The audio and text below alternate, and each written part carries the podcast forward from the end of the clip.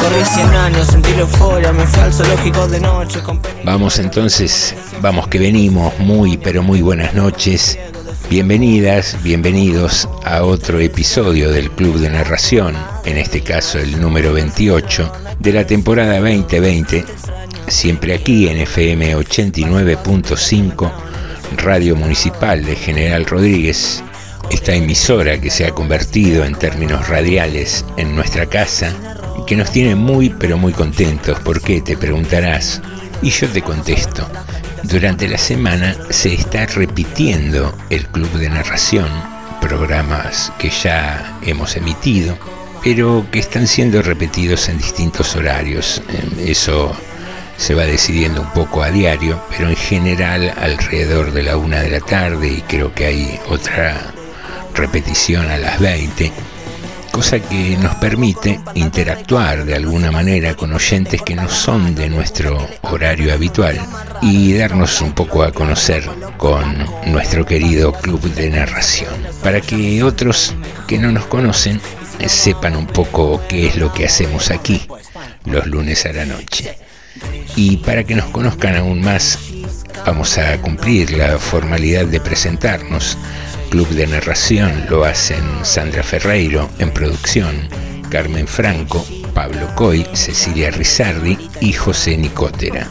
Estamos, como siempre, dispuestos a pasar un buen rato, a preguntarnos y charlar con vos cómo anduvo esta semana. Un fin de semana agradable, ¿no? Y, y pensaba un poco ayer a la noche el típico y clásico bajón del domingo no sé si en estas nuevas circunstancias donde estamos más tiempo en casa, eh, o al menos tratamos de así hacerlo, sobre todo los que tienen la posibilidad de tener un ingreso seguro que no, no se ven obligados a salir a diario a ganarse el mango, eh, pero aquellos que sí pueden permanecer en la casa, eh, pensaba que me parece que cambió un poco esto del del bajón del domingo a la tarde, el clásico, porque como se han de alguna manera equiparado mucho los días para aquellos que debemos cumplir eh, con la cuarentena, mm, me parece que ahí hubo una especie de modificación, ¿no? Ya no, no, no pesa tanto el domingo a la tarde, porque no es que al otro día hay que retomar tareas, ni tampoco hay tanta ansiedad por el fin de semana, porque es poco lo que varía respecto del resto de la semana.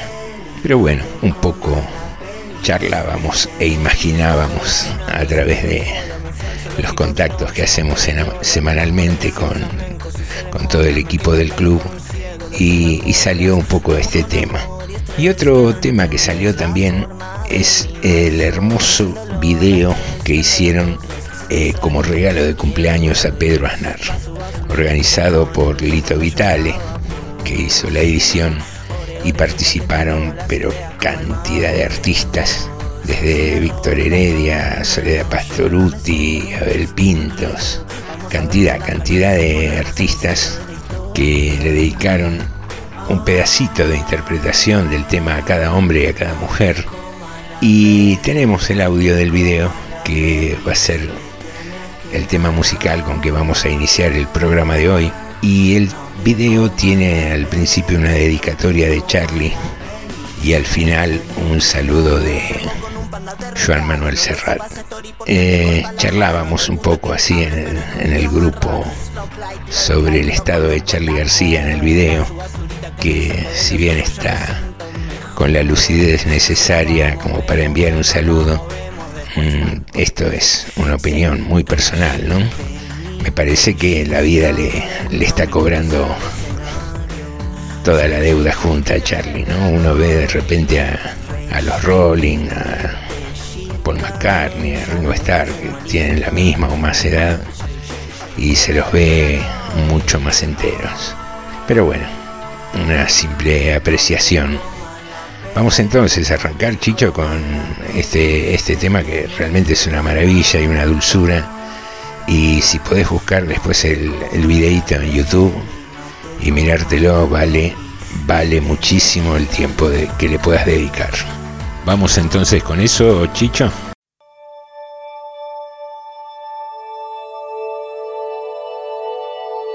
Hola, pureta. Feliz cumpleaños. Llámame y así escuchamos algo. Pero te quiero mucho.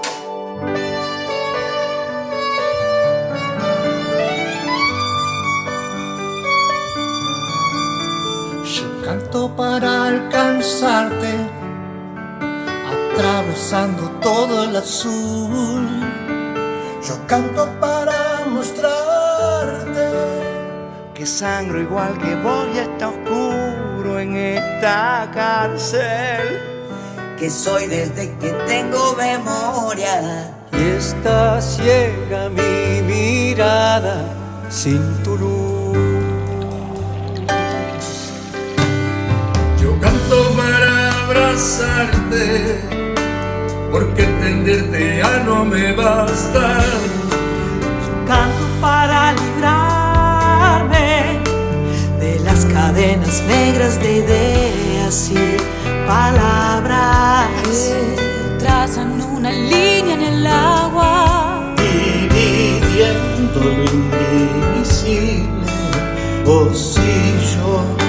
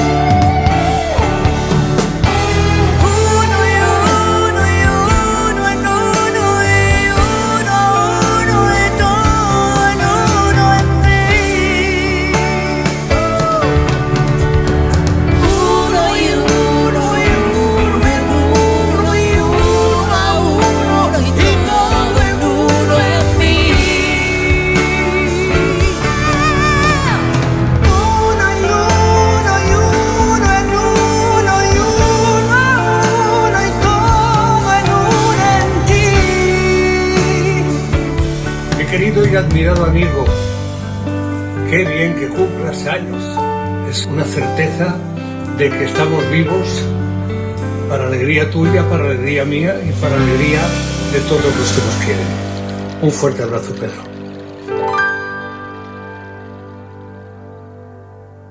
Lo cierto es que fueron años de arduo aprendizaje, con momentos de desaliento en los que estuvo a punto de desistir. Pero al fin triunfó la perseverancia y Raimundo aprendió a ladrar. No a imitar ladridos como suelen hacer algunos graciosos o que se creen tales, sino verdaderamente a ladrar. ¿Qué lo había llevado a semejante aprendizaje? Ante sus amigos disimulaba con humor diciendo, la verdad es que ladro por no llorar. Sin embargo, la verdadera razón era su amor por los perros. Y como Raimundo pensaba que el amor es también comunicación, cómo amar entonces sin comunicarse. Para Raimundo representó un día de gloria cuando su ladrido fue por fin comprendido por Leo, su perro. Y algo más extraordinario aún, él comprendió el ladrido de Leo. A partir de ese día, Raimundo y Leo se tendían por lo general en los atardeceres bajo la glorieta y dialogaban sobre temas generales. A pesar del amor por su perro, Raimundo nunca había imaginado que Leo tuviera una visión tan sagaz del mundo. Por fin, una tarde se animó a preguntarle en varios sobrios ladridos, Decime, Leo, pero con toda franqueza, ¿qué opinas de mi forma de ladrar? La respuesta de Leo fue bastante escueta y sincera. Yo diría que lo haces bastante bien pero tendrías que practicar más. Cuando ladrás, todavía se te nota el acento humano. El hombre que aprendió a ladrar, Mario Benedetti. Lo último que intenté fue la caligrafía japonesa. Quise escribir palabras como juncos, cangrejo, algo real como grano de arroz. Tomé el plumín con la mano derecha. Dejé caer una gota que pesaba más que un colibrí. Toqué el borde de vidrio con el filo plateado y dejé caer con ternura el misterio en la hoja. Dice Sayuri que su paciencia ancestral también tiene límite, que no quiere enseñarme nada más que otra vez, otra maldita vez, puse tu nombre. Texto Valeria Parizo. Voz Luis Milicay.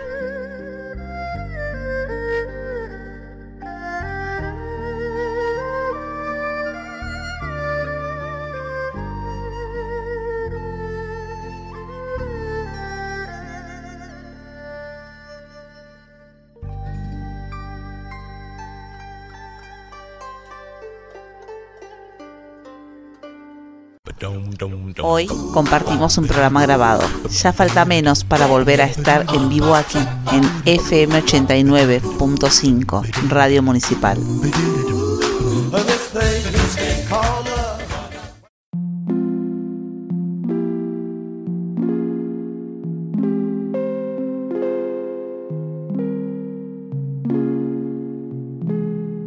Sueñan las pulgas con comprarse un perro y sueñan los nadies con salir de pobres. Que algún mágico día llueva de pronto la buena suerte, que llueva a cántaros la buena suerte. El mundo siempre fue de los que están arriba. Pero la buena suerte no llueve ayer, ni hoy, ni mañana, ni nunca. El mundo siempre fue de los que están arriba, pero hoy es de un señor en ascensor, a quien podemos ver en las revistas, cortando el bacalao con aire triunfador. El mundo nunca ha sido para todo el mundo. Los nadies, los hijos de nadie, los dueños de nada, los nadies, los ningunos, los ninguneados. El mundo nunca ha sido para todo el mundo, mas hoy, al parecer, es de un señor que en una escalerita de aeropuerto cultiva un maletín pero ninguna flor. Jodidos, re jodidos. Sonriente y afeitado siempre, trajina para darnos la ilusión de un cielo en tecnicolor, donde muy poquitos aprendan a jugar algo. El mundo nunca ha sido para todo el mundo. Los nadies, jodidos, re jodidos, que no son seres humanos, sino recursos humanos, que no tienen cara, sino brazos, que no tienen nombre, sino número. Los nadies, que cuestan menos que la bala que los mata. El mundo siempre fue de algunos elegidos. Hoy es para el que elige mejor. Jodidos. Re jodidos.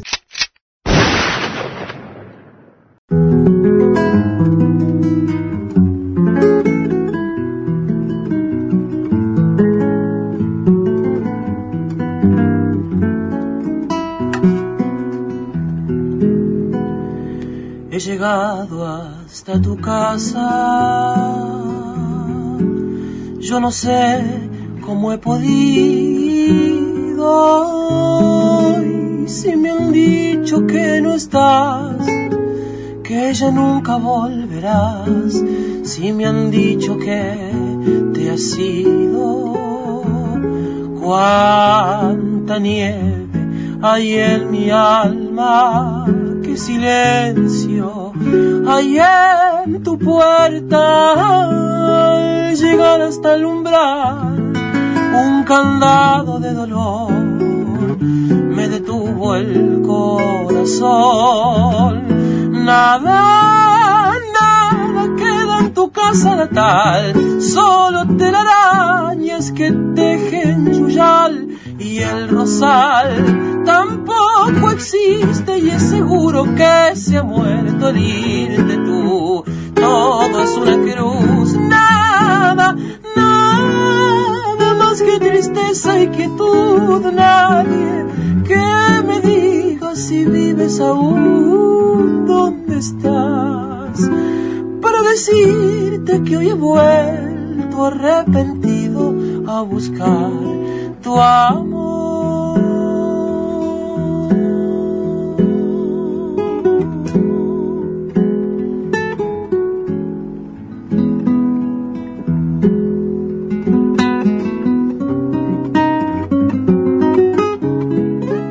Bien, aquí regresamos con una hermosísima versión de El Tango Nada en la voz de Nahuel Benici extraordinario cantante. Estaba pensando, nunca pasamos tango, ¿no, Chicho? Bueno, eh, me dice que no con el índice y que sí con la cabeza, cosa que me confunde un poco, pero suele hacerme esas cosas nuestro operador. Pero ahora que lo pienso, creo que nunca hemos pasado tango, o sí, sí hemos pasado una versión de Naranjo en Flor de así con una onda medio flamenca que cantaba un cantante que no recuerdo ahora, y si no va a cantarlo un ferretero, cantaba un cantante. Eh, pero, ay, el gitano, ¿no? ¿Cómo se llamaba este hombre? Diego el Cigala, ahí está, ahí me acordé. Eh, pero bueno, una versión con toda una onda flamenca.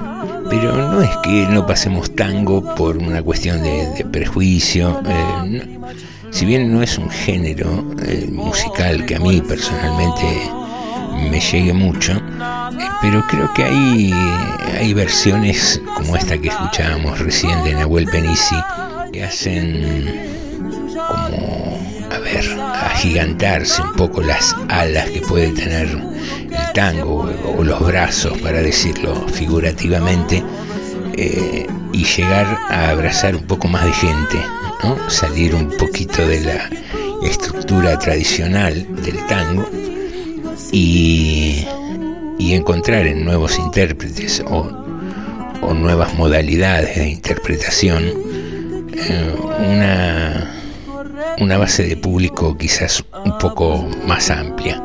Pero bueno, así transitó Nahuel Penici con nada Estamos aquí en el Club de Narración, estamos a punto de disfrutar de una de las secciones tradicionales de nuestro programa, que se llama Costumbres Argentinas y tiene la siguiente presentación.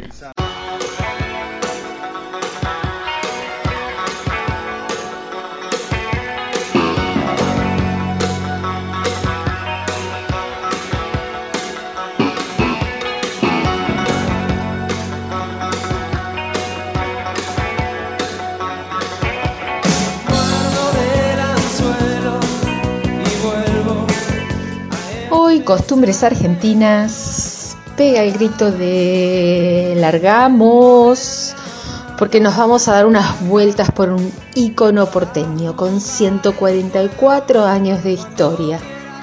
Un lugar que permanece abierto de lunes a domingo, las 24 horas. El Hipódromo Argentino de Palermo, ubicado en la Avenida del Libertador al 4100, es un lugar destacado a nivel internacional un lugar que resucitó del abandono en algunos momentos de su historia y cobró impulso, también con un poco de ayuda de las tragamonedas. nació con la denominación de hipódromo argentino sobre la entonces Avenida Vertis, que más tarde se convertiría en Avenida del Libertador, y se le agregó el nombre del barrio solo en 1953. Sus antecedentes fueron las carreras cuadreras, que en la segunda década de 1800 llegaron de zonas rurales para disputarse en la Quinta de Rey, cerca de Barracas, y luego en la Quinta de White. El edificio central data de 1908 y es de piedra y cemento, obra del arquitecto Louis Faure Ducharic. La creciente cantidad de público que convocaba hizo que en 1857 se construyera un circuito más apropiado, el Hipódromo de Belgrano, el primero de estilo europeo que funcionó en un predio ubicado entre Olazábal, Kramer, Mellán y Pampa, que más tarde cerraría en 1875. Allí funcionaba el Circo de las Carreras, un hipódromo que ocupaba 30 manzanas, en lo que actualmente es Belgrano R, destinado a celebrar carreras inglesas. Cuando se habilita la estación de tren, las autoridades deciden dividir y lotear las 30 manzanas que ocupaba el circo. La fecha de inauguración fue pensada para el 23 de abril, pero una lluvia torrencial lo impidió, ya que el campo hípico no disponía del actual sofisticado sistema de drenaje. De modo que la fiesta se pasó al 7 de mayo de 1876 en los terrenos lindantes al actual Parque 3 de Febrero. Ese día los tranvías no daban abasto. Todos querían ver esas siete carreras. ¿Y quién fue el ganador? El famoso caballo resbaloso, el triunfador en la primera carrera ante casi 10.000 personas.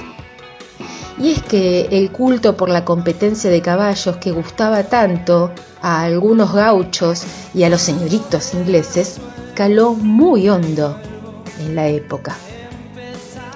El hipódromo, por ese entonces, era manejado por una junta directiva, entre quienes se encontraban Emilio Mitre y Carlos Pellegrini, con la finalidad de fomentar el esparcimiento de la sociedad porteña y la raza equina y en los primeros años las carreras eran esporádicas y sobre todo dependían del clima.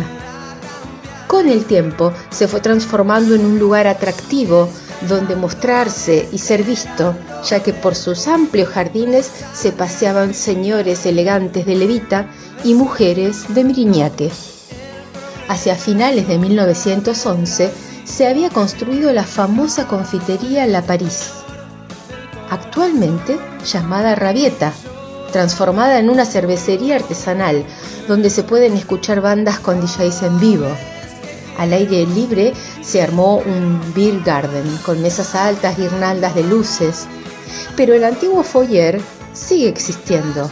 Actualmente arroja la barra principal y un pasillo con techo vidriado que nos lleva a lo más llamativo de ese lugar, un distinguidísimo salón blanco con columnas y molduras doradas donde se puede tomar algo con vista a los tanques de elaboración. El antes y el después de un lugar considerado patrimonio arquitectónico de la ciudad, dentro de un estilo neoclásico con reminiscencias francesas. El desarrollo creciente de la actividad turfística contó con showcase renombrados Domingo Torterolo, Máximo Acosta, Irineo Leguizamo y Marina Lescano.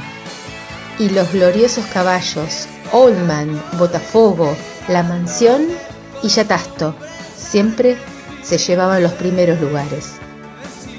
En 1882, el gobierno de Carlos Pellegrini, el mandatario de más entusiasta gestión vinculada con el hipódromo, cedió este predio al Jockey Club.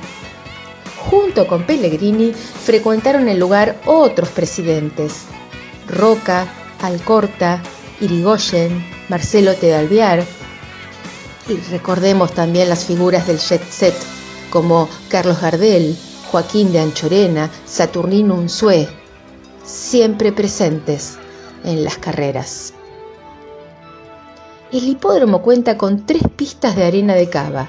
Dos se usan para el entrenamiento y la principal para competencias. La pista se considera una de las mejores del mundo. Está compuesta por un 80% de arena, 14% de limo y 6% de arcilla, controlada por el Instituto Técnico de Minerales, que va certificando estos porcentajes. En 1992, el predio se privatizó y dada la relevancia de la industria del turf en Argentina, que es el cuarto creador mundial de caballos pura sangre de carrera, con un alto nivel competitivo, da empleo de forma directa y también indirecta a más de 1.700 trabajadores. No olvidemos que con el tiempo llegó la modernización, con salas de slots, máquinas tragamonedas, restaurante de lujo en el segundo piso de la tribuna oficial. El pasado y el presente en una de las costumbres argentinas.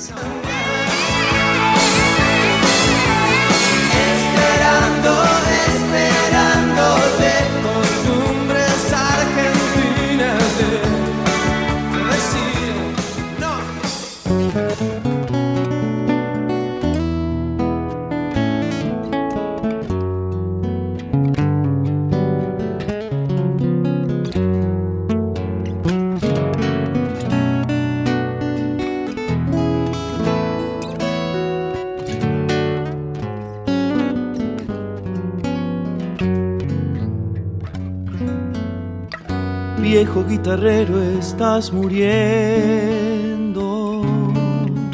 con la soledad de un pobre vino. No te marches todavía, termíname de contar eso que te cuesta recordar.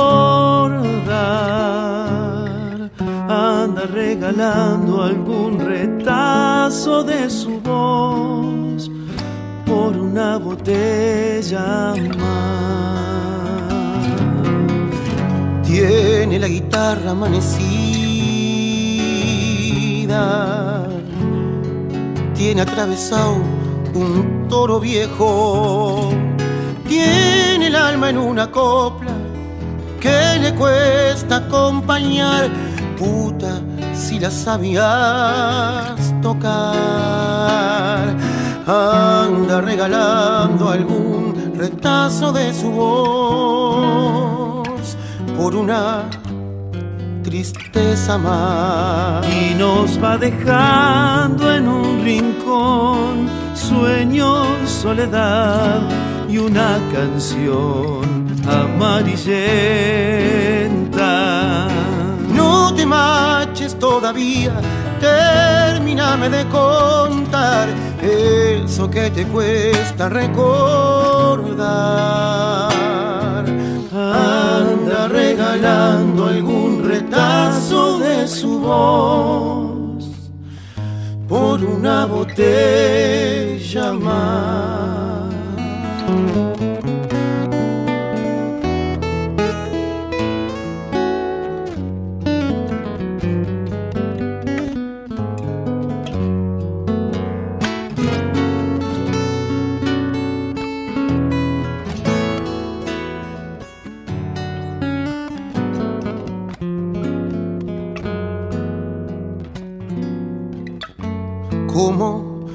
Escudero de leyendas.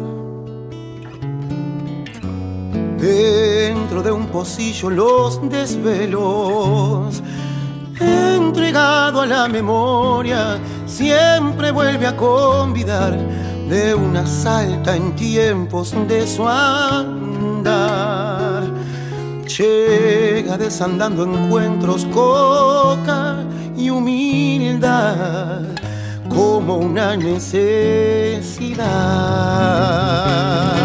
Cerca de la noche su destino, en el pecho empuña la madera, en el alma los amigos y en las sienes la canción, tiene melodías de un adiós llega con los grillos de la samba al corazón. con un grito a media voz y nos va dejando en un rincón sueños, soledad y una canción amarillenta. No te marches todavía, termíname de contar eso que te cuesta recordar.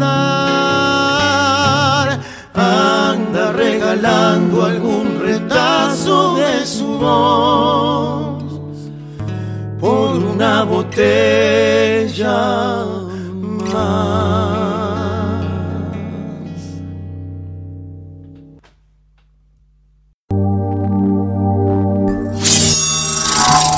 Si no sales al bosque, jamás ocurrirá nada. ¿A quién no le gusta escuchar un cuento? Y el gigante, de un solo sorbo, se bebió ¿Cuánto hace todas que no del un cielo. buen cuento? La mujer también lo mira. Esperan algo. Llega otro lunes y tenemos muchas historias para compartir. Por eso te esperamos para arrancar la semana charlando de literatura, arte y nuevas tendencias. ¿Dónde? En el Club de Narración. Nos encontramos los lunes a las 22 en FM 89.5, Radio Municipal General Rodríguez.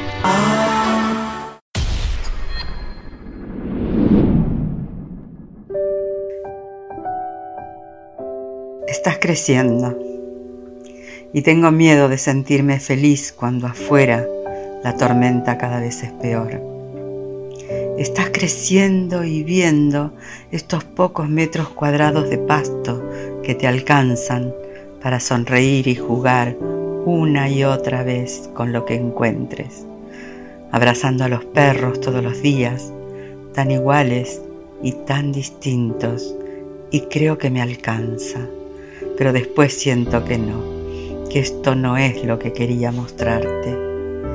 Estás creciendo y preguntando y me da miedo no poder contestarte, no saber o no estar, porque la incertidumbre es asesina de las seguridades más ancladas. Estás creciendo mientras sigo apretujando a escondidas mis miedos, dejando una luz prendida para seguir jugando y contando historias con final feliz. Inevitable. Silvana Ávila. Seguimos en el Club de Narración. Dios tomó forma de mendigo y bajó al pueblo. Buscó la casa del zapatero y le dijo, hermano, soy muy pobre, no tengo una sola moneda en la bolsa. Estas son mis únicas sandalias y están rotas si tú me hicieras el favor. El zapatero le dijo, estoy cansado de que todos vengan a pedir y nadie a dar. El Señor le dijo, yo puedo darte lo que tú necesitas. El zapatero, desconfiado, viendo un mendigo, le preguntó, ¿tú podrías darme el millón de dólares que yo necesito para ser feliz? El Señor le dijo, yo puedo darte diez veces más que eso, pero a cambio de algo. El zapatero preguntó, ¿a cambio de qué? A cambio, a cambio de tus piernas. El zapatero respondió, ¿para qué quiero yo 10 millones de dólares si no voy a poder caminar? Entonces el Señor le dijo, puedo darte 100 millones de dólares a cambio de tus brazos. El zapatero respondió, ¿para qué quiero yo 100 millones de dólares si ni siquiera voy a poder comer solo? Entonces el Señor le dijo, bueno, puedo darte mil millones de dólares a cambio de tus ojos. El zapatero pensó poco y respondió, ¿para qué quiero yo mil millones de dólares si no voy a poder ver a mi mujer, a mis hijos, a mis amigos? Entonces el Señor le dijo, ah, hermano, hermano, qué fortuna tienes y no te das cuenta. Seguimos en el Club de Narración. ¿Sabías que podés escuchar este y los programas anteriores cuando quieras? Búscanos en Spotify y escucha el Club de Narración online o descargando el programa.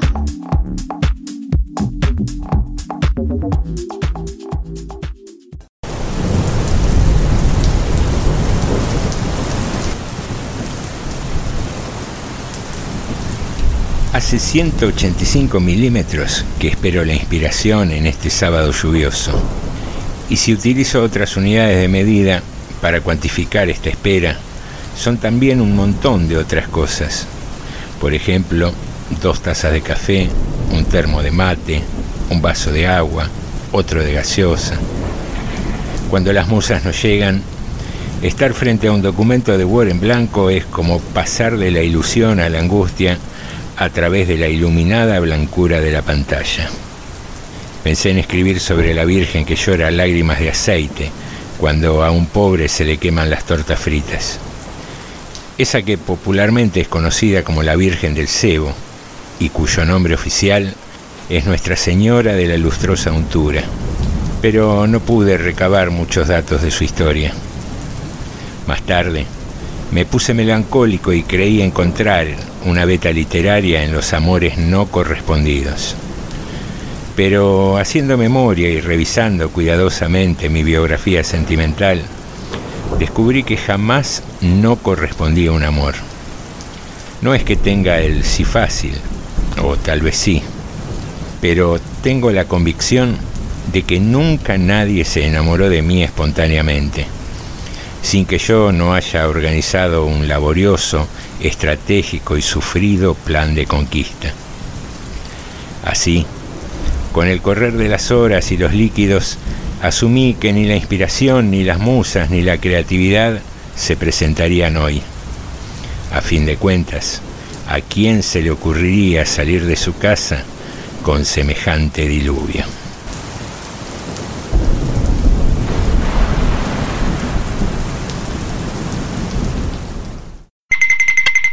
Eduardo Galeano, ¿sirve para algo hoy en día la utopía?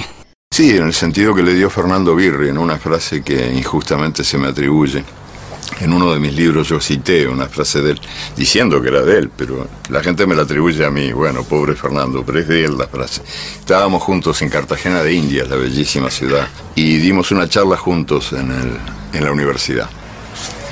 Y al final charlando con los estudiantes uno se levantó y le preguntó a él, a él, no a mí. ¿Para qué sirve la utopía? Y él, él respondió de la mejor manera. Yo nunca, nunca escuché una respuesta mejor. Él dijo que esa pregunta él se la hacía todos los días. ¿Para qué servía la utopía? Si es que la utopía servía para algo. Dijo, porque fíjense ustedes que la utopía está en el horizonte. Y si está en el horizonte yo nunca la voy a alcanzar. Porque si camino 10 pasos, la utopía se va a alejar 10 pasos. Y si camino 20 pasos, la utopía se va a colocar 20 pasos más allá. O sea que yo sé que jamás, nunca la alcanzaré. ¿Para qué sirve? Para eso, para caminar. Seguimos en el Club de Narración.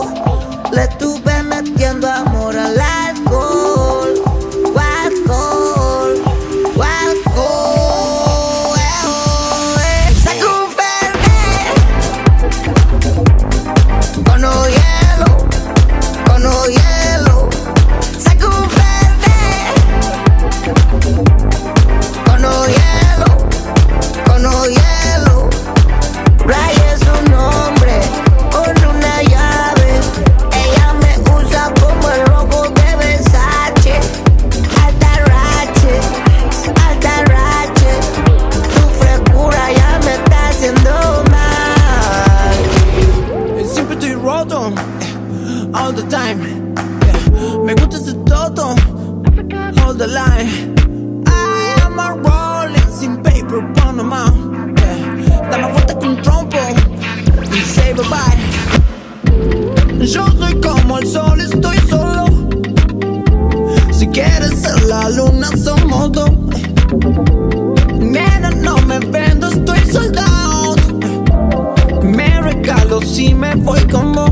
Oh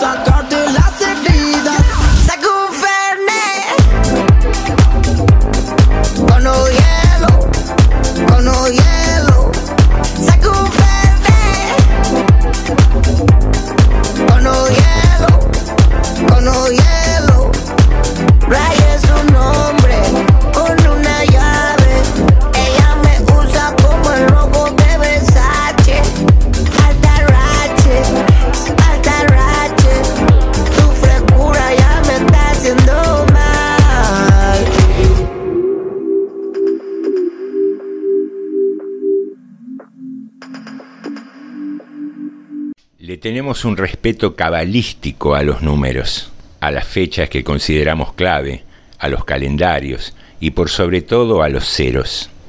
Para comenzar una dieta, los gordos preferimos dejar los postres un lunes, nunca un miércoles a la tarde. Para dejar de fumar, para ser mejores personas o esposos fieles, muchos esperan que termine el año, que la buena letra empiece a intentarse justo el primero de enero, como en el colegio primario, que mejorábamos la caligrafía con cada cuaderno nuevo. Las crisis de las personas ocurren siempre cuando festejan aniversarios redondos. La de los 30 y la de los 40 es la que nos ataca a los hombres más a menudo. La de los 40 y la de los 50, en cambio, es bien femenina y tiene que ver con el nacimiento de las arrugas, con la sequía de la maternidad. Un matrimonio se descontrola por lo general con la comezón del séptimo año. La edad del pavo sorprende a los chicos a los 15. El comunismo se le sube a la cabeza a los 18. Se madura a los 25. Se desea otra vez carne fresca a los 50. A los 80 empieza a vivirse la chapa de la vida. Tratar de encontrarle principio y fin a cuestiones tan azarosas, tan intempestivas como el amor, la angustia, la madurez, es una manía del hombre que sirve para ordenar lo ingobernable, para fingir que le hemos encontrado la vuelta a una brújula desatada, la del destino. ¿Por qué no empezar la dieta de la manzana un martes después del trabajo? ¿Para qué nos juramos ser mejores personas justo el 31? ¿Por qué no un 27 de abril o un 6 de septiembre? ¿Por qué a nadie le ataca la crisis de la frustración personal a los 27 o a los 44? Los números redondos nos provocan cosas, deseos de balances, de modificaciones sustanciales, hormigas en el culo. Bienvenidos entonces los números redondos, las cifras frías, los años, los lunes por la mañana.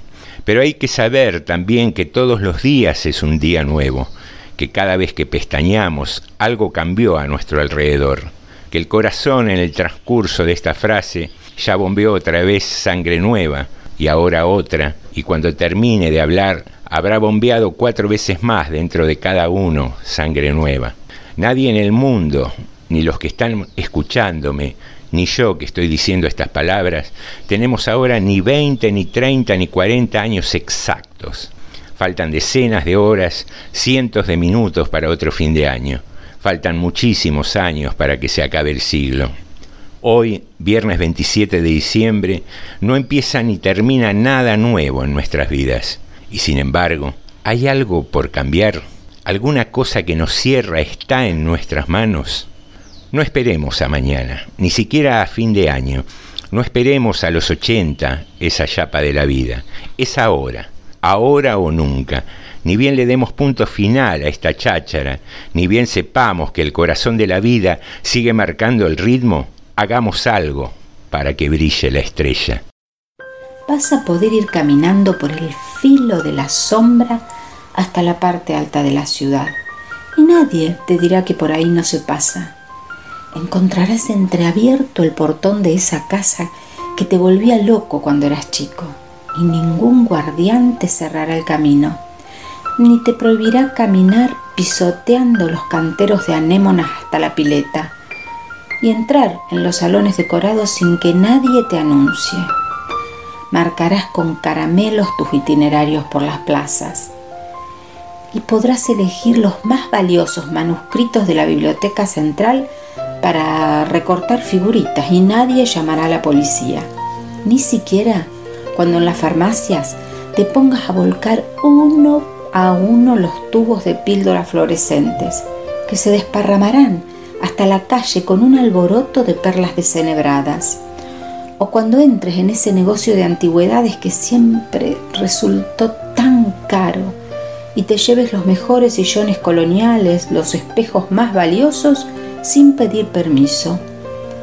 Ningún empleado del correo protestará porque te has puesto a leer las cartas, a veces de amor, dirigidas a otro, o a usar los telegramas para hacer avioncitos y amontonarlos en un rincón.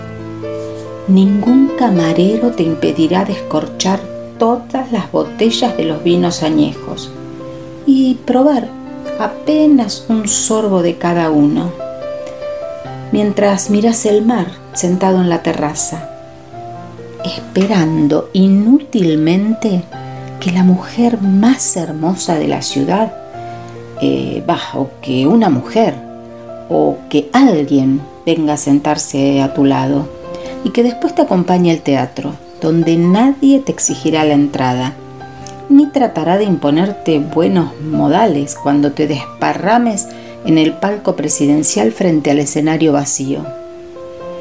Y a esta altura ya te habrás dado cuenta que ese es el lado malo de ser el único sobreviviente.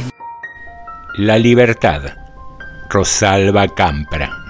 Narración Marisa Moyano.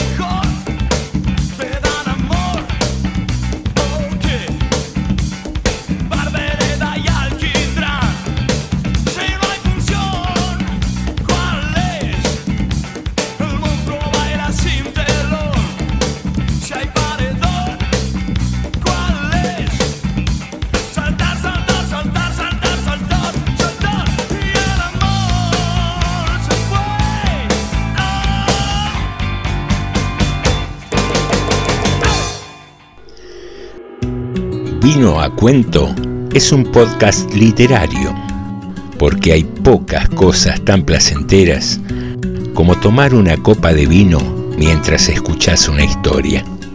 Cuentos, relatos y poemas para que disfrutes cuando quieras.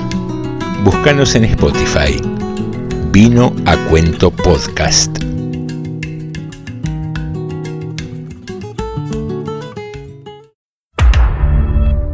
Breves historias en el Club de Narración. Cuentan que el 12 de agosto de 1806, Liniers avanzaba victorioso en lo que fue la reconquista de Buenos Aires, luego de la ocupación inglesa. Don Santiago, al frente de una columna que se desplazaba por la calle San Nicolás, vio como una dama arrojaba a su paso un pañuelo bordado en clara señal de admiración. Liniers se detuvo, desenvainó levantó con la punta de su espada la ofrenda, en señal de agradecimiento. Y fue en ese instante en que cruzó miradas con Marie E. Perichón, más conocida como Anita Perichón, o para las malas lenguas, la Perichona. Hizo una ligera reverencia con su cabeza, que la dama respondió, y guardó el pañuelo en un bolsillo de su uniforme. Fue ese episodio la génesis de un romance que escandalizó a Buenos Aires. Anita por ese entonces era una mujer de 31 años y casada. En consecuencia, para la conservadora e hipócrita sociedad porteña, el romance fue visto como un escándalo. Anita Perichón se había casado siendo muy joven con Thomas O'Gorman, un oficial irlandés que estaba al servicio de Francia y que era espía inglés. En 1797, la familia se instaló en Buenos Aires y el marido, para evitar suspicacias, españolizó el Tomás por Tomás. Pero los chismes sociales ya envolvían la figura de Ana. Se decía que había sido amante de Beresford y desde entonces se estableció la sospecha que Ana también era espía. La vida de su esposo Tomás se complicó más a partir de las invasiones inglesas. Ya tenía fama de contrabandista y también ocupó un cargo de recaudador en la efímera gobernación de Beresford y por ello, luego de la reconquista, se refugió en Río de Janeiro con dinero recaudado. Anita se quedó en Buenos Aires y se convirtió en amante del hombre del momento, Santiago de Liniers, quien fue designado virrey por decisión popular. La informal virrey, a quien Liniers llamaba cariñosamente Petaquita, por su baja estatura y complexión pequeña, se instaló en la casa de Liniers. Su apasionado romance la puso en una situación de poder que supo aprovechar. El informe de un espía portugués que se conoció tiempo después decía, la mujer puede todo lo que quiera y es el canal adoptable para dirigir la voluntad del virrey. Era un secreto a voces que a través de Ana se realizaban excelentes negocios con comerciantes británicos gracias al favor oficial. La situación se volvió más que complicada cuando Napoleón decidió apoderarse de España y entronizar a su hermano José. Tanto Liniers como Ana Perichón eran franceses y eso los puso más en el candelero. El poderoso comerciante español y jefe del cabildo, Martín de Álzaga, encontró la oportunidad para deshacerse de Liniers e hizo redactar un oficio del cabildo a la Junta Suprema Central en el que se podía leer esa mujer con que vive el virrey mantiene una amistad que es escándalo en el pueblo, que no sale sin escolta, que tiene guardia en la casa de día y de noche, que emplea las tropas del servicio en los trabajos de su hacienda de campo, donde pasa los días del virrey. Ella es una árbitra del gobierno y aún de nuestra suerte. El empeño y el dinero son agentes muy poderosos con ella. En nada trepida y así se ven monstruosidades en el mando, desórdenes sobre desórdenes y los magistrados no pueden administrar justicia porque se excusa de su conducta. La presión sobre Liniers fue creciendo y recibió una carta de la princesa Carlota, hermana de Fernando VII, denunciando a Ana como partidaria de la independencia. El virrey dejó de lado su pasión amorosa y posiblemente para salvar su pellejo, acusó a su amante de reunir a conspiradores en las tertulias de su casa, la hizo embarcar y la expulsó con destino a Río de Janeiro. En la capital carioca, su casa se convirtió en refugio de los argentinos expatriados que trabajaban por la causa de la independencia, lejos de las autoridades españolas. Se supo que Anita continuó con sus conquistas. Entre ellas figuró el embajador inglés Lord Stranford, casualmente, uno de los más destacados operadores políticos de todo lo que sucedía en Sudamérica. La princesa Carlota, hermana de Fernando VII, quien tenía aspiraciones de ser regente de las colonias españolas en América, consiguió que deportaran nuevamente a Ana. Regresó a Buenos Aires, volvió a bordo del Essex en diciembre de 1809. Como el virrey Cisneros no quiso recibirla, regresó en abril de 1810 a Río. Dirigió a la audiencia una extensa nota invocando su parentesco con Liniers, ya que su hermano se había casado con la hija del virrey, por el interés de los bienes que tiene en esta ciudad. Y para terminar con las calumnias, pedía se abriera un proceso. Carlota insistía en sus propósitos vengativos contra Anita, hasta que fue de vuelta a Buenos Aires, donde arribó en noviembre. A pedido del capitán del buque que la condujo, la primera junta le concedió autorización para radicarse en la capital, siempre que guarde circunspección y retiro que le encargue el gobierno y que observará por sí misma, instalándose entonces en su casa quinta de las afueras de Buenos Aires. Tras la ejecución de Liniers, comprendió que los acontecimientos políticos que sobrevendrían iban a cambiar la fisonomía del país. Los años fueron transcurriendo y Ana fue testigo de los tiempos del virreinato, la Revolución de Mayo, del triunvirato, del Congreso de Tucumán y de la anarquía. Luego vino la época del gobierno de Rivadavia, donde se sintió a gusto con entrada al país de muchos extranjeros que contribuyeron al afrancesamiento de la sociedad. Mientras tanto, el recuerdo de sus amores comenzaban a entrar en el olvido. Con Juan Manuel de Rosas volvió a ubicarse mejor en la alta sociedad por las relaciones de sus hijos. Tuvo varios nietos, entre ellos la desventurada Camila O'Gorman. En sus últimos años habrá repasado su agitada vida vinculado a los hombres con poder de la época. Ana falleció el 1 de diciembre de 1847, a los 72 años, extendiéndole el certificado de defunción el doctor Antonio Argerich, amigo de la familia. Quien fuera el amante del virrey recibió el homenaje que la curiosidad y la leyenda suelen armar en tales casos. Al día siguiente fue sepultada. Te trajimos hoy en el club de narración la historia de Ana Perichón, una mujer que desafió los moldes de la época, que navegó en las sospechas del espionaje y que tuvo ligada íntimamente a las circunstancias de la independencia.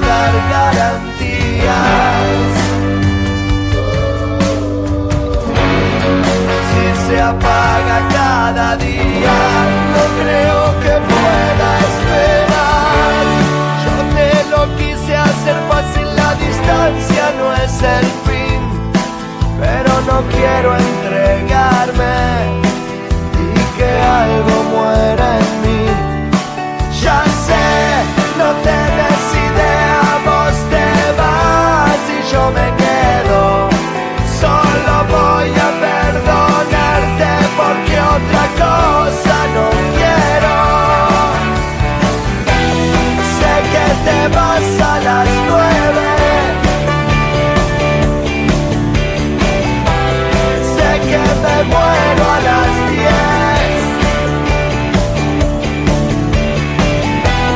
Sé que te vas a las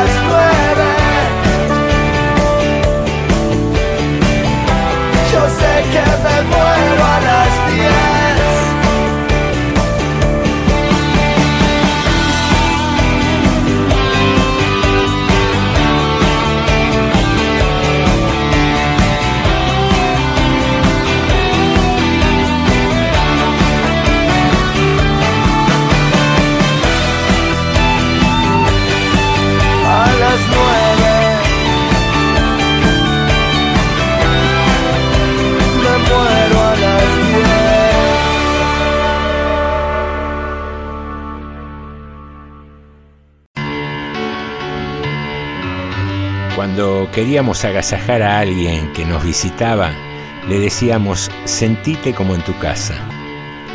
¿Cuántas veces dijiste, no veo la hora de llegar a casa? No debería costarnos tanto. Es el mejor lugar donde estar en tiempos normales. Imagínate ahora. Club de Narración, una buena compañía durante la cuarentena.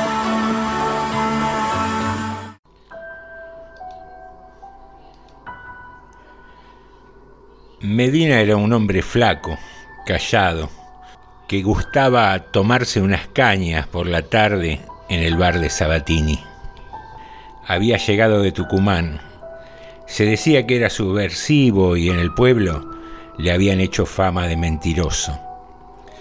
Yo jugaba todas las tardes con la pelota de goma en la vereda del bar y cuando lo veía no me parecía mentiroso. Casi siempre cuando él salía me regalaba caramelos y a veces una mirinda naranja bien fría. Con el tiempo dejé de jugar todas las tardes en la vereda del bar, pero cada tanto cuando me cruzaba a Medina siempre lo saludaba. Cuando entré a la secundaria hice amigos en Casares. Ahí conocí a Nina, que había regresado con sus padres en el 84. Nina me gustaba. Charlaba mucho con ella, pero nunca me animé a decírselo. Una tarde me contó que a su papá se la tenían jurada los milicos. Habían ido a buscarlo una vez a su casa y como no estaba, rompieron y revolvieron todo. Por eso se habían ido. Me lo dijo como en una confidencia, porque su mamá le había dicho que no tenía que hablar de esas cosas. Mientras Nina me hablaba, vino a mi cabeza Medina, las tardes en la vereda del bar y la fama de mentiroso que le habían hecho. Repentinamente le pregunté a Nina, ¿por qué no hay que hablar? Porque las paredes oyen, Manuel, me dijo. Ser subversivo es malo. Después de esa charla estuve pensando mucho. Lo que me había dicho Nina esa tarde y la figura de Medina se juntaban en mi cabeza y no terminaba de entender por qué. Por ahí la madre de Nina tenía razón y no había que hablar de eso. Pero a la vez pensé que si no se habla de algo es porque se tiene miedo. Y si hay miedo, el que sabe la verdad es una amenaza. Y la forma más simple de neutralizar al que sabe la verdad es decir que miente. Quizás por todo eso terminé una tarde visitando a Medina. Nos sentamos en el patio y preparó unos mates. En medio de una charla superficial me salió preguntarle cómo fue que llegó al pueblo. Sonrió como si hubiera esperado años mi pregunta y me contó la siguiente historia. Mira, yo trabajaba en los ingenios de Ledesma desde antes de que vinieran las botas. Antes de que empezaran a desaparecer los compañeros. Nunca me gustó que me pisotearan los patrones. Reclamaba lo que era justo, lo que el general nos había dado. Por eso me tomaron bronca los capataces. Pero un día uno que se llamaba Eusebio vino a decirme a escondidas que los patrones le habían marcado mi rancho al familiar. ¿El familiar? pregunté. Medina asintió sin dejar de hablar. Cuenta que cuando los dueños del azúcar empezaron a plantar, hicieron un trato con el familiar, que es el perro del diablo. La bestia pide un sacrificio para que la cosecha sea buena, y el sacrificio es un obrero retobado. El familiar se lo lleva un cañaveral y se lo come. Yo no me le reí en la cara a Eusebio por respeto, El hombre me lo decía convencido, con los ojos llenos de terror. Mira que va a haber un perro, cantado que eran los milicos, pensé yo. Cuando llegué al rancho preparé la escopeta, una 12 grande con munición gruesa. Tenía toda la intención de hacer los coladores. Eso del perro del diablo a mí no me lo iban a hacer creer. Dejé la escopeta cargada, tranqué la puerta y me acosté a esperar. Cuando estaba entrando en el sueño sentí un golpe fuerte contra la puerta, pero no fue una patada, era como que se tiraban con el cuerpo para tumbar la puerta. La tranca aguantó, eso me dio tiempo para agarrar la escopeta en el momento que un segundo topetazo hacía temblar la puerta nuevamente. Se hizo una pausa de silencio. Entonces aproveché y me acerqué despacio, y sin hacer ruido levanté la tranca y retrocedí apuntando decidido. Habrá pasado un minuto de eternidad cuando la puerta comenzó a abrirse lentamente. Cuando estuvo completamente abierta, te juro, vi a unos metros de mí un perro inmenso con los ojos ardiendo, en el fondo de la llama se podían ver sus pupilas. La luz que despedían sus ojos iluminaba la entrada al rancho. Me corrió un frío por la espalda y no pude disparar, no, no pude. La bestia me miró y esperé resignado a que saltara y me morfara. El familiar grimió un poco, olfateó el aire y echó humo por el hocico. Un hilo de baba mezclada con sangre le colgaba por las fauces. Ahí me di cuenta de que el perro acababa de recibir un sacrificio. Me miró por última vez agachó su cabeza, dio media vuelta y se fue al trotecito. Mira, yo tenía el bolso preparado y esa misma noche me fui. Acá siempre conté que un milico me había perdonado la vida, que me había dado unas horas para que me pudiera escapar. Al otro día le conté la historia a Nina, tal cual me la había contado Medina. Ella se me rió en la cara. No volví a hablar más del tema, casi como que lo había olvidado hasta esta noche. Esta noche calurosa en que tengo la boca reseca. Esta noche en la que vino a mi cabeza la mirinda naranja bien fría. Esta noche en la que estoy aprisionado en la cabina del camión con la pierna rota en la ruta a pocos kilómetros de Tucumán. Mientras espero que alguien me socorra, escucho gritos, quejidos y llantos. Me apoyo en el volante un poco aturdido todavía y tras los vidrios molidos del parabrisas alcanzo a ver un perro grande que se aleja de la ruta. En un momento se detiene, gira su cabeza y me mira con sus ojos en llamas, con una mirada sin alma. Resoplando, abre la boca jadeante y de ella cuelgan dos hilos de baba roja. Después se pierde en la oscuridad, justo cuando empieza a escucharse una sirena que se acerca.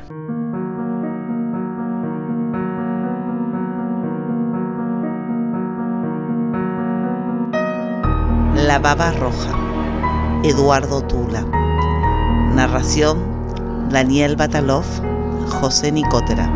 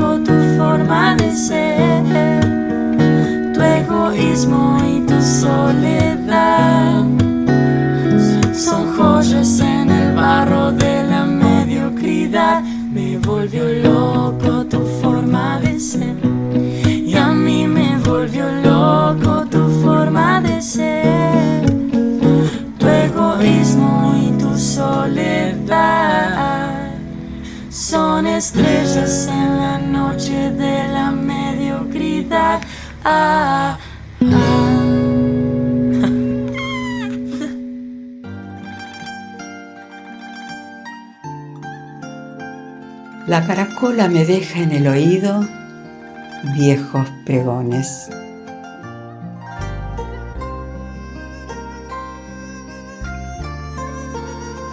Palabras que arden, palabras que se apagan, palabrerío. Llueve sin ruido, pero bajo el paraguas funciona el beso. No sé tu nombre, solo sé la mirada con que lo dices. Desde el espejo, mis ojos no me miran, miran al tiempo. Como aventura, solo queda arrimarnos al horizonte.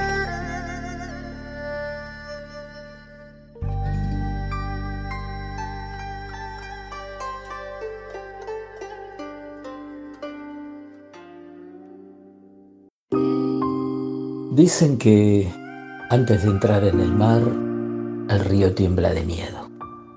Mira hacia atrás todo el camino recorrido, las cumbres, las montañas, el largo y sinuoso camino abierto a través de selvas y poblados, y ve frente de sí un océano tan grande que entrar en él solo puede significar desaparecer para siempre. No estoy, no la conozco, no quiero conocerla. Nadie puede volver. Me repugna lo hueco, la afición al misterio, el culto a la ceniza, a cuanto se disgrega.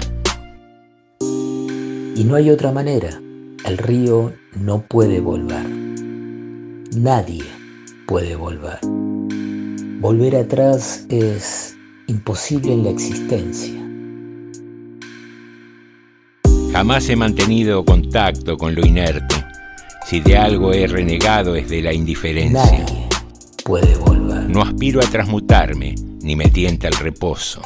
No estoy para lo inmóvil. El río tiene que aceptar su naturaleza. Nadie puede volver y entrar en el océano. Solamente entrando en el océano se diluirá el miedo. Y solo así el río sabrá que no se trata de desaparecer en el océano, sino en convertirse en océano. Cuando venga a buscarme, díganle, se ha mudado. Nadie puede volver. Se aproximó a los juncos con lentitud de hexágonos. Desde allí alcanzaba a ver la última línea de olas. Miró a su izquierda, miró a su derecha. Durante unos segundos se ruborizó de verde, pero decidió bajarse la cremallera del caparazón. La tortuga atravesó corriendo la playa nudista. Algunos incluso le escucharon gritar de libertad. Antes de zambullirse en el agua, ya se había bañado de sol. Sin miedos. Beatriz Océs. Seguimos en el Club de Narración. entré en la que sería mi última internación estando en pareja, con la relación prácticamente destruida, pero en pareja.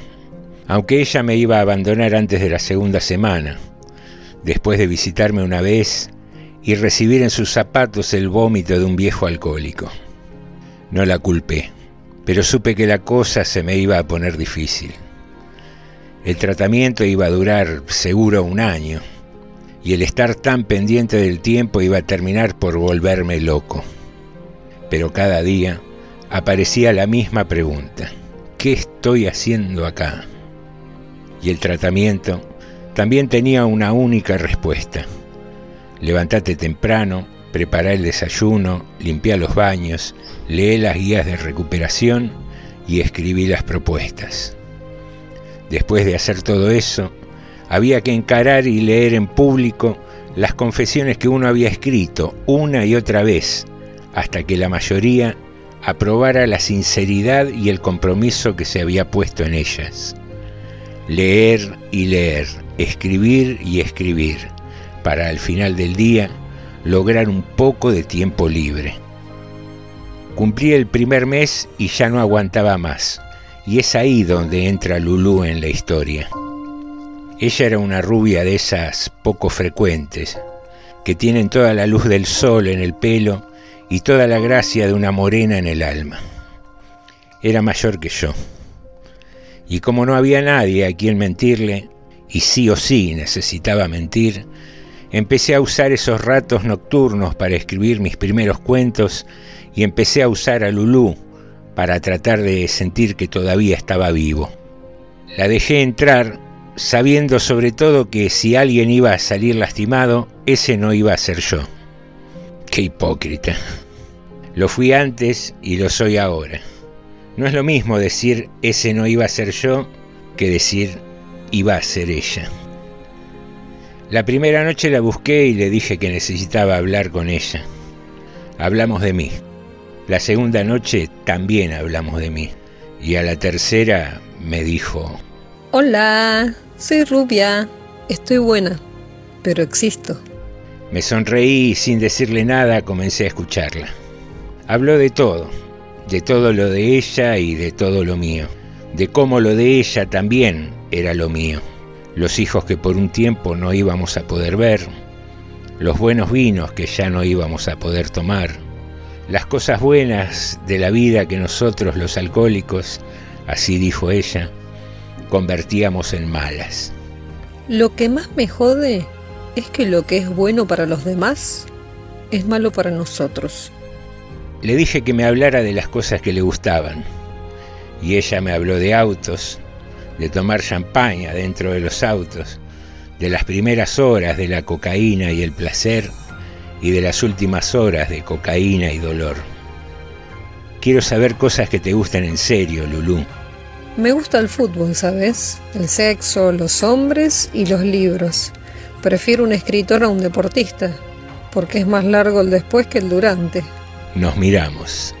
Intentamos con cada mirada no dejar dudas que nos estábamos seduciendo. Pero ¿qué era lo que buscaba yo tratando de seducir a Lulú si sabía bien que no quería llegar a nada serio? Solo quería pasar mejor el momento, quería ser mirado, quería ser distinto, no creer en lo que todos decían, no aceptar el hecho insoportable de que todos somos iguales, de que soy igual a todos. Me puse por sobre los demás y los demás son de carne y hueso. Consciente de todo esto, adelanté mi mano hacia la mano de ella y la toqué. Ella me previno que el juego era peligroso y yo le dije que no estaba jugando. Y ella picó, porque quería picar. Me dijo que no se lo dijéramos a nadie porque nos iban a prohibir encontrarnos a solas. No se permitían relaciones entre los internos, a tal punto que si pasaba, uno de los dos tenía que irse. La besé y le pregunté la edad. Me mintió. Y la verdad que la mentira la rejuvenecía, la convertía en una niña entregada, y yo me aproveché.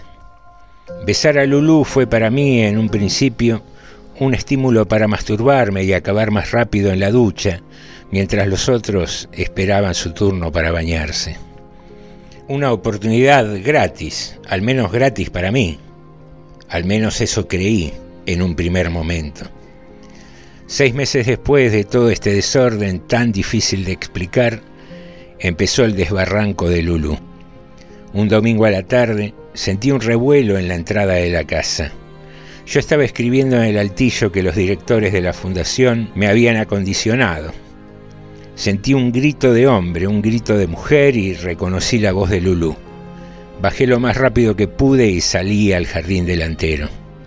Lulú tenía los pelos parados, cara de loca y una lata de cerveza en la mano.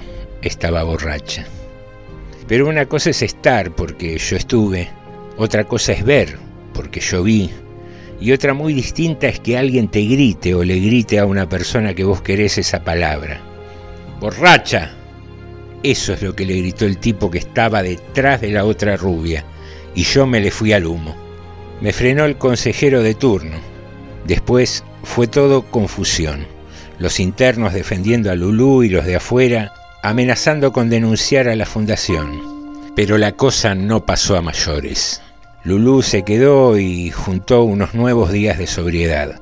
Volvimos a encontrarnos de noche y a conversar a escondidas. Se acercaba el final de las clases y Lulú estaba ilusionada con que la dejaran ir al acto de egresados de sus hijos. Hacía falta un acompañante y me eligieron a mí. La que egresaba era la hija. Llegó el día y la acompañé al colegio. Ahí estaba, además de la hija, el hijo y el ex marido y la mujer del ex marido. Otra rubia más joven que yo, flaquita y tímida. Lulú y yo nos sentamos aparte y recuerdo que le susurré un comentario al oído y ella se rió, con esa risa que tenía, contagiosa, completa, divina, feliz. También le hice notar lo linda que estaba y la diferencia entre ella, una rubia con gracia, y la nueva mujer de su ex, una rubia sin gracia. Será sin gracia, pero no desgraciada. Todo estuvo bien, tal vez con la excepción de que Lulú en ningún momento me soltó el brazo, y a mí me pareció normal.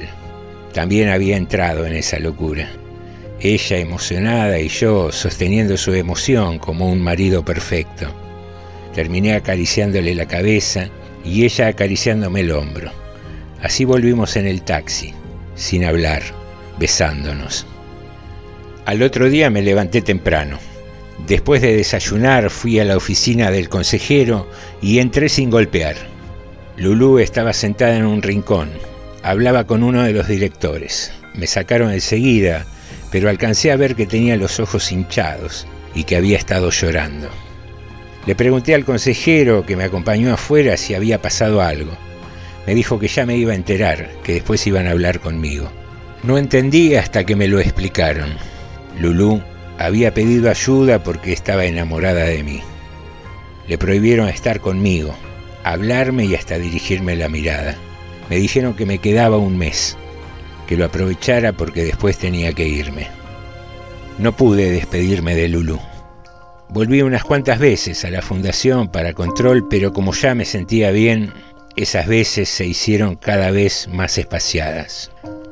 Al poco tiempo del alta me llegaron las noticias de los premios literarios y mi vida tomó un giro drástico. Uno de los primeros llamados que recibí fue de Lulu. Me fui de la clínica. Quiero verte, lindo. Nos vimos en un bar. Llegó desesperada y borracha. Se me declaró y me dijo que lo suyo no era una obsesión, era amor. Yo le dije que debía volver a internarse. Me tiró una cachetada y yo la abracé. Ella lloró. Y yo también lloré. Durante los 20 días que siguieron recibí una llamada de ella tras otra, siempre borracha. Me comuniqué a la fundación, donde me dijeron que no la atendiera, y dejé de atenderla. Pero nunca dije lo que realmente había pasado Nunca me expuse ni me hice cargo. Solo dejé de atenderla hasta que Lulú dejó de llamar. Tres meses después la encontraron muerta. había tomado sedantes con alcohol y por las dudas se había enrollado papel film alrededor de la boca y de la nariz, sola, en un departamento que compartía con el tipo que siempre aparecía para cagarle la vida, el mismo tipo por el cual dejó a su marido, el mismo tipo por el cual una y otra vez dejó su sobriedad. No fui al cementerio. No me puse a pensar hasta esta noche sobre mi responsabilidad, mi culpa, la culpa que siento, la culpa que tengo. Esta es la historia de Lulú, pero mi historia con Lulú no termina ahí.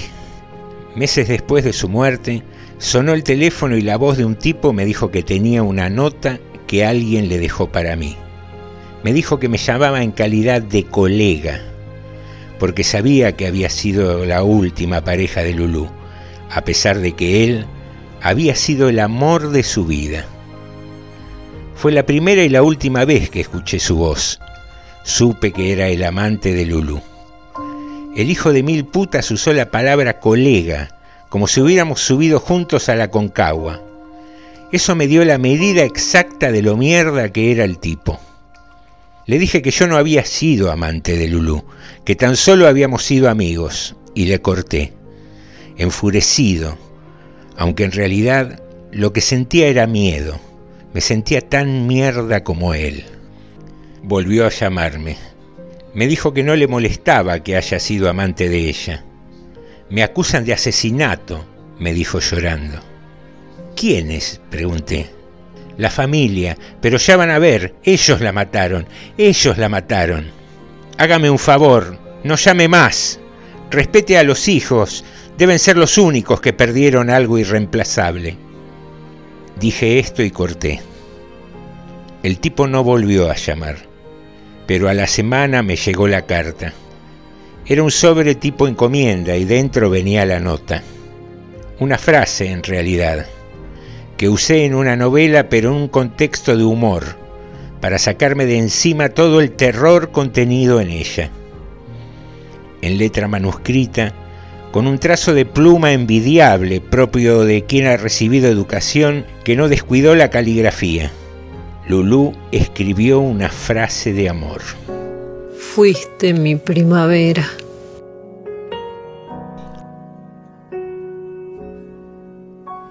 He dejado de hablar con las paredes, de repetir tu nombre. Fuiste mi primavera.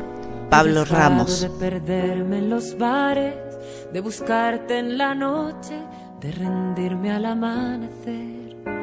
He dejado de pensar si algún día, tal vez si tú quisieras. Voces, Silvana Ávila, José Nicotera. Volveríamos a ser lo que fuimos, lo que un día quisimos, lo que nunca tuvimos. Creo que todos buscamos lo mismo. No sabemos muy bien qué es ni dónde está. Oímos hablar Bueno, queridos amigos, queridas amigas, esta historia va llegando al final. Cerramos el club de narración con un cuento de Pablo Ramos, un cuento, por cierto, bastante heavy, donde las culpas y los egoísmos están enmarcados por las adicciones y nos dejan un poco pensando y dando dando vueltas de cuerda sobre la condición humana. Es un poco la idea del club, que a través de la literatura, a través de el arte, en un sentido amplio, podamos muchas veces preguntarnos hacia dónde vamos, por qué somos de determinada manera, por qué nos gusta el dulce de leche, por qué la pizza con anchoas. Preguntas que quedarán para la eternidad en lo más profundo de nuestras dudas. Vaya nuestro tierno cálido y extraordinario saludo para todos los que nos han acompañado esta noche. Nos encontramos el próximo lunes aquí en FM 89.5 Radio Municipal.